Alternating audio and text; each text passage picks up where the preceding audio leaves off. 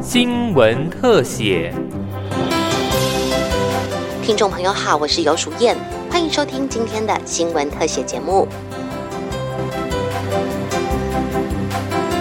嘉义布袋盐田湿地是国内知名的候鸟栖息地之一，除了大名鼎鼎的黑面琵鹭，也常见到红嘴鸥、鸬鹚和赤颈鸭这些候鸟。这片湿地呈现的丰富自然生态，是民间团体和政府单位共同推动保育的成果。因为嘉义布袋湿地曾经也面临被选为光电开发区，保育人士和政府协商，共同找出降低生态冲击的开发模式。二零一九年底，财政部国有财产署和高雄市野鸟学会完成了全台湾第一例国有非公用边际土地的认养签约仪式。高雄市野鸟学会总干事林坤海说：“那这两年多来，我们已经巡了一百二十一个周次，几乎每个礼拜哈都在现场巡守，踏遍了每一块盐田湿地哈。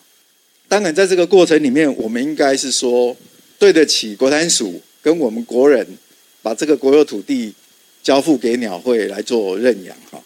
这两年来，我想就是大家很关心的这个废弃物的问题也减少了。”那我们每个月都在盐田湿地办这个赏鸟活动，所以有越来越多的当地民众或者是外县市的朋友开始来这边赏鸟，认识这个湿地，提供给这些呃远道而来的这些国际的候鸟们，让他们有一个呃安全栖息的一个环境哈。我们希望未来有更多的民间团体或者是公部门，可以一起来参与加入。大家来保护这个国土的一个行列，环保团体和政府部门、光电业者以及在地居民共同管理盐田湿地，布袋模式成为光电开发与湿地保育的成功范例，也让更多环保团体跃跃欲试。财政部国产署再接再厉，这次一口气签下总面积达一千四百九十多公顷，位于新竹、嘉义、台南的八个认养案。让国土环保效益更扩大。国产署署长曾国基说：“啊，我们的目的是在啊，把这些无形的资产的价值啊，透过一个宣传，让大家能够感受到的。也许你认为一只黑面琵鹭可以卖多少钱，那是一个无形的价值，不能用价钱来衡估啊。所以我们也很高兴啊，国有土地，我们整个台湾啊，国有土地占百分之将近六十三的比例。”然后呢，啊，其中国产署经管有二十二万的这样的一个土地，那这些土地里面，啊，尤其是国产署经管的，有些在山之巅、海之滨、溪之侧，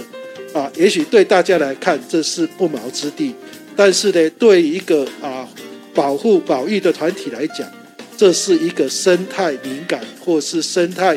啊这个啊我们讲的呃地基啊最高的地方。其实是最好的一个啊生态价值的地点。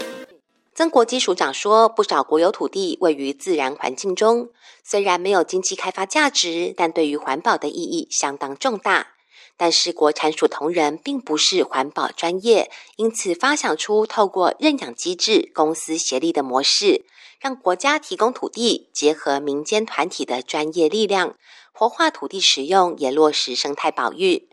财政部政务次长庄翠云表示，这样的创新做法更加体现了土地开发的多元价值。国有土地呢是国家重要的一个资产，除了是资产以外，它其实更重要的是一个资源。好，重要是一个资源，在国有土地的运用上，我们有一个非常高的一个核心价值。也就是说，如果基于环境的保育，好，环境的保育、永续的发展所需要的国有土地呢，我们一定会保留下来，不做任何的开发利用。就像今天我们要签约的边际土地的一样。那对于没有需要作为环境保育的，我们才会配合国家的政策，不论是经济的发展或产业的发展。或民生居住的需要，然后以多元的方式来提供，同时为国家创造一个永续的一个财源。所以，对我们来说，这样的一个核心价值是非常重要的。由环境保育团体来认养、守护国有土地，也让这些保育团体拥有一个可以实际操作的基地，以及实践理想的场域，互利互惠，创造多赢。以上新闻特写由警广记者尤淑燕采访制作，谢谢您的收听。再会。